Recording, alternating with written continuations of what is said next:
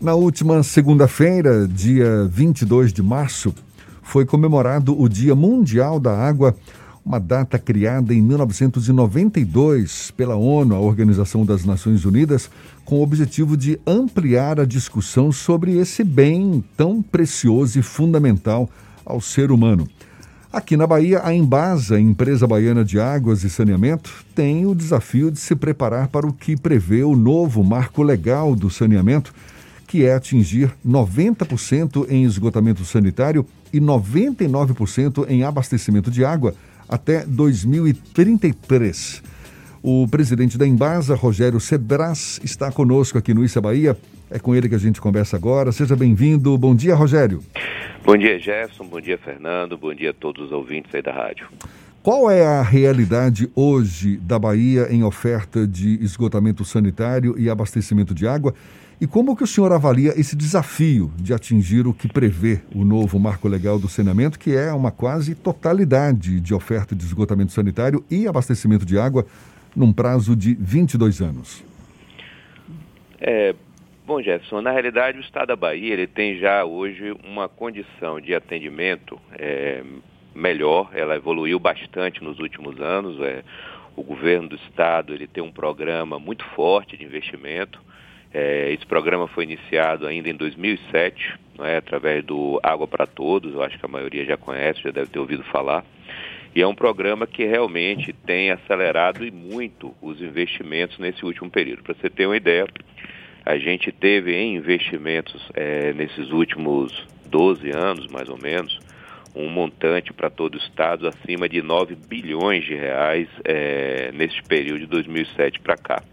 Então são valores muito expressivos, esses 9 bilhões, eles foram todos investidos pelo Estado, a Embasa participa aí com a maior parte, até por a gente ser a principal empresa de saneamento do Estado.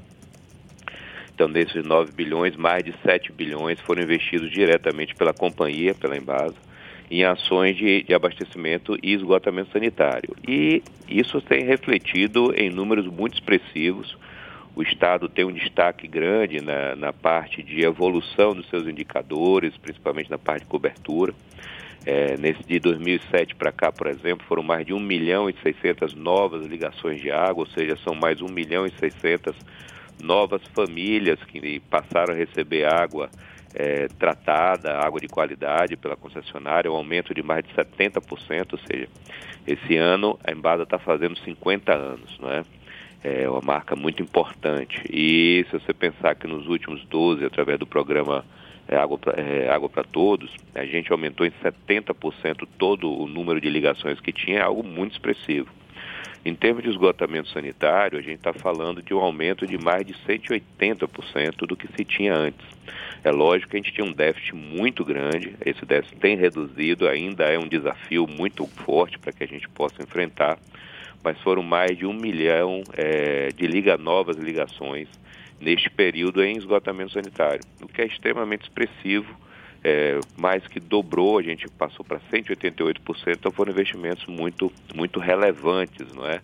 Então, o estado da Bahia ele tem evoluído bem, ainda é um grande desafio em termos de, de abastecimento de água na área atendida pela Embasa. Exatamente. Qual, qual é ainda o gargalo que existe hoje no estado? Porque parte da Bahia ainda carece, carece de, de, esgotamento claro, porque, de água. Na verdade, não é, um, não é um problema hoje da Bahia só, é um problema nacional esses índices de esgotamento. Né? No estado da Bahia, como eu estava comentando, a gente conseguiu evoluir bastante, ainda temos um desafio principalmente em esgotamento sanitário, é, o estado da Bahia ele tem uma, uma maior parte dos municípios são atendidos pela Embasa, existem alguns municípios que não são, tem sistemas próprios, SAAs, né? que são sistemas municipais, não é Embasa. Então, dos 417 municípios do, do estado, a empresa atende 368 municípios. Dentro da, da, desses 368 municípios, a gente tem um índice de cobertura superior a 93% em água e hoje em torno de 46 a 47% de esgotamento. Então temos um grande desafio, principalmente na parte de esgotamento sanitário.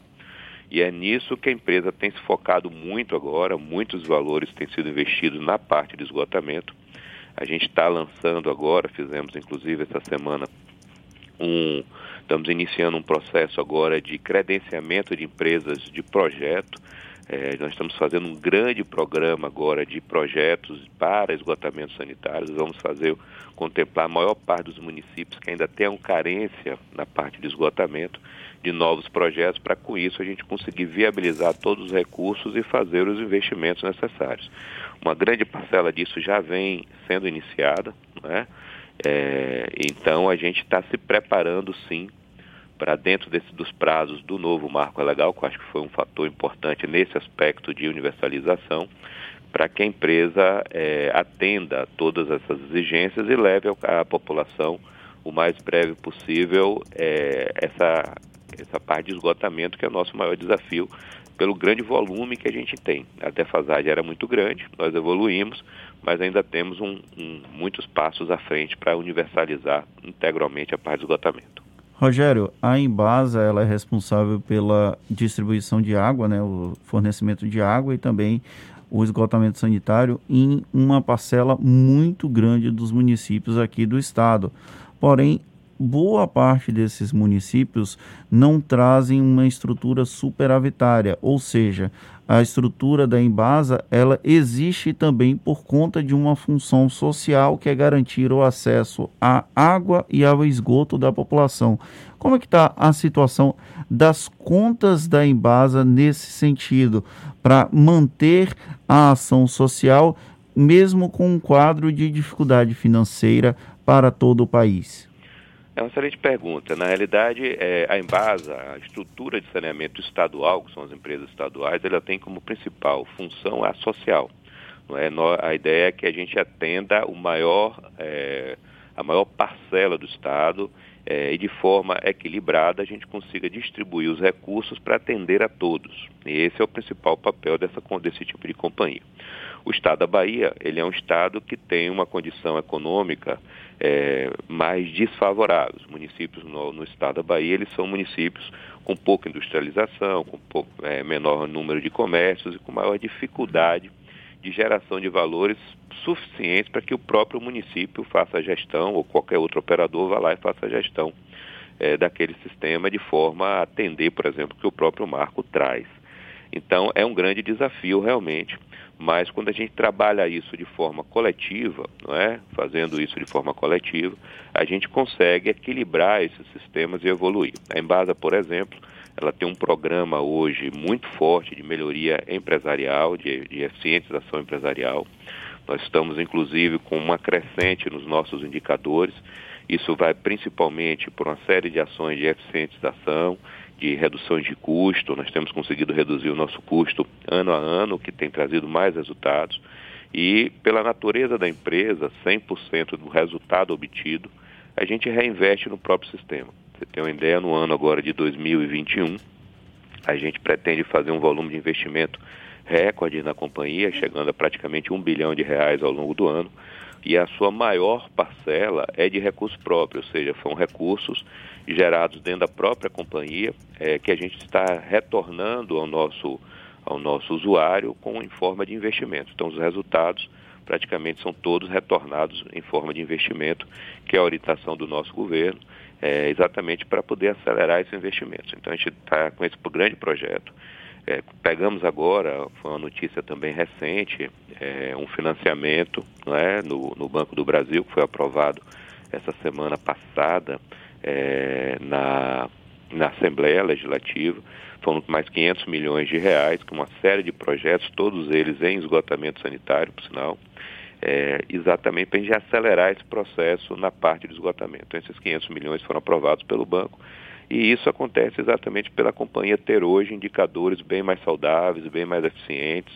E esse é um projeto que a gente tem evoluído muito fortemente, é? exatamente para que a gente consiga que a empresa seja tão eficiente como qualquer outra e possa é, trazer para o usuário baiano a, os benefícios que uma boa empresa pode trazer. Nos bastidores fala-se sobre uma possibilidade de privatização da Embasa. Esse assunto é tratado efetivamente pela companhia?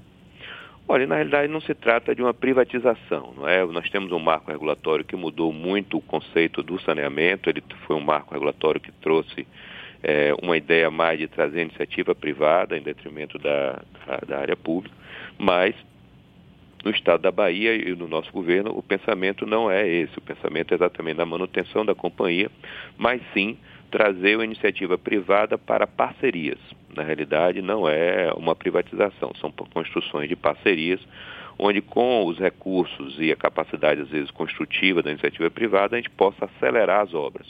Porque o grande e o, que nós temos de maior objetivo, não tenha dúvida, é dar o retorno mais rápido possível para a população em termos de cobertura de água e esgoto. Então, os vários estudos estão sendo feitos. Existe a possibilidade, por exemplo, de uma abertura de capital, é, mantendo o controle acionário com o Estado, ou seja, é, abrir a, a, parte minoritária para que um privado possa participar ou, ou, alguns possam participar. É uma possibilidade.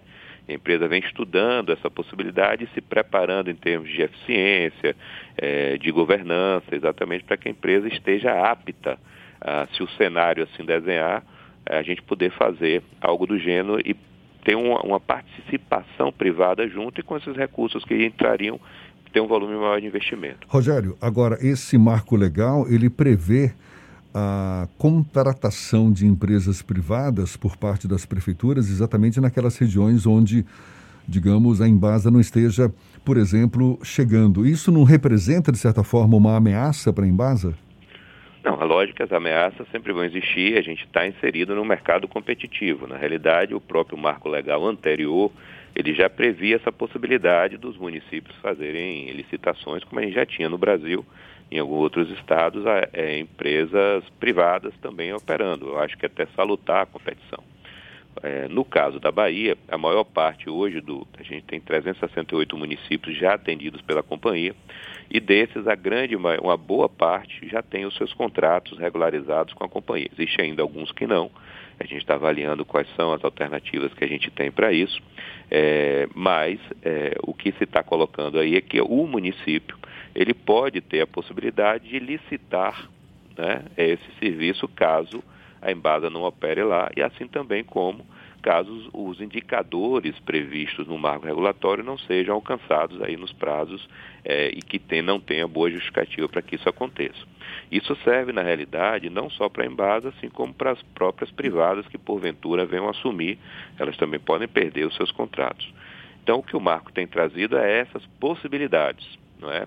Mas a gente entende que como o Estado hoje tem uma equação mais equilibrada, tem uma empresa é, mais saudável, em condições de investimento. Né? No ano passado, por exemplo, apesar da pandemia, que foi bastante impactante para toda a economia e também para a Embasa, mas em função de todas as ações de eficientização que nós vemos, estamos implantando, nós conseguimos ainda um bom resultado no ano é, e um volume de investimento bastante expressivo, com valores investidos acima de 600 milhões, que é acima da média que a companhia vinha tendo, mesmo com as dificuldades de, de pandemia.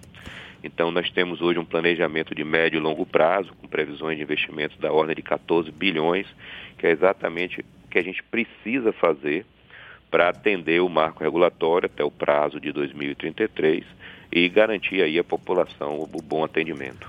Rogério, para a gente encerrar, o governador Rui Costa anunciou a isenção na cobrança de água por pelo menos 90 dias aí para parte dos consumidores, inclusive essa medida já foi sancionada. Como é que o senhor avalia o impacto dessa medida nas contas da Embasa? Olha, para a Embasa, na realidade, esse tipo de ação, o governo do Estado, que é o principal acionista da companhia, é, ele, ele ressarce a companhia desses valores. Então, é uma iniciativa realmente do Estado, uma iniciativa muito importante que o Estado tem tomado. É, a gente sabe do impacto que a pandemia tem trazido para essa camada da população e os clientes nossos que têm tarifa social, que é uma tarifa especial, que exige que se tenha é, Bolsa Família, alguns outros pré-requisitos, quem tem, está inserido nessa tarifa e consumir até 25 metros cúbicos, ele vai ter esse benefício de não pagar a tarifa por três meses. Para a empresa não traz muitos impactos. Na realidade, é, é bem uma questão para esse momento de pandemia é muito importante para atender essa, essa população mais vulnerável que a gente tem. Presidente da Embasa, Rogério Cebras, muito obrigado pela sua disponibilidade, pela atenção dada aos nossos ouvintes. Bom dia e até uma próxima. Eu que agradeço e estamos sempre à disposição. Um abraço para todos.